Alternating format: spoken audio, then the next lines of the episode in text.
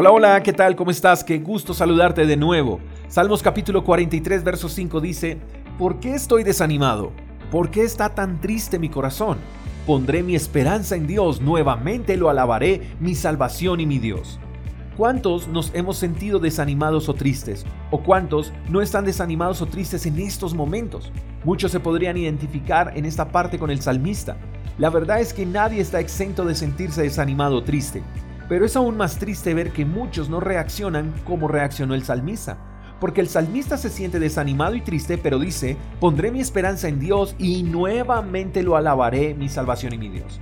Tenemos que reconocer que el desánimo y la tristeza roban la esperanza y opacan la adoración. El salmista en medio de su desánimo y tristeza reconoce que la respuesta ante esta situación es poniendo de nuevo su esperanza en Dios y volviendo a activar la adoración. Reconoce que Dios es su salvación y por eso digo que muchos pueden identificarse con el salmista en cuanto a la situación y no en cuanto a la reacción.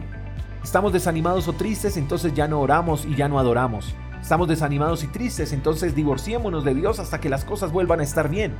Damos por entendido que nuestra seguridad en Dios y nuestra alabanza depende de cómo nos sintamos. Y esto es una mentira porque Dios es merecedor de nuestra alabanza y de nuestra adoración sin importar cómo estemos.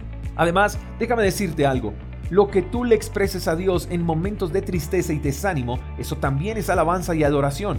Porque no se trata de cómo te puedas sentir, sino de la sinceridad con la que te puedes acercar a Dios.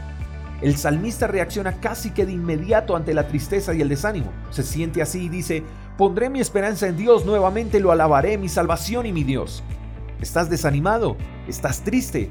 Adora. Busca a Dios, no te canses de orar. Y si tienes pereza de orar, ora con pereza, pero ora.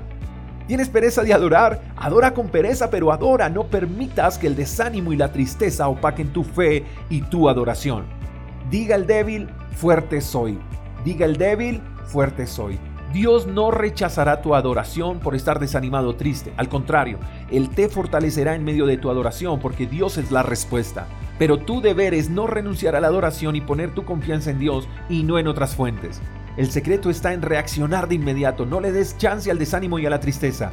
Cuando venga el desánimo o la tristeza, o si incluso en este momento te encuentras así, levántate y di como el salmista, pondré mi esperanza en Dios. Nuevamente lo alabaré mi salvación y mi Dios. Hay más cosas por las que debemos agradecer y disfrutar que por las que hay que entristecerse. Hay más motivos por las cuales adorar que por las cuales quejarnos. Hoy es el día en que el desánimo y la tristeza tienen que irse, porque tu alabanza, porque tu adoración, porque el acercarse a Dios en oración las ahuyenta. Hoy es tu mejor día, así que sacúdete, alaba y disfruta de este nuevo día. Te mando un fuerte abrazo, espero que tengas el mejor, el mejor de los días, en serio. Hasta la próxima. Chao, chao. Gracias por escuchar el devocional de Freedom Church con el pastor J. Echeverry. Si quieres saber más acerca de nuestra comunidad, síguenos en Instagram, arroba Freedom Church. Hasta la próxima.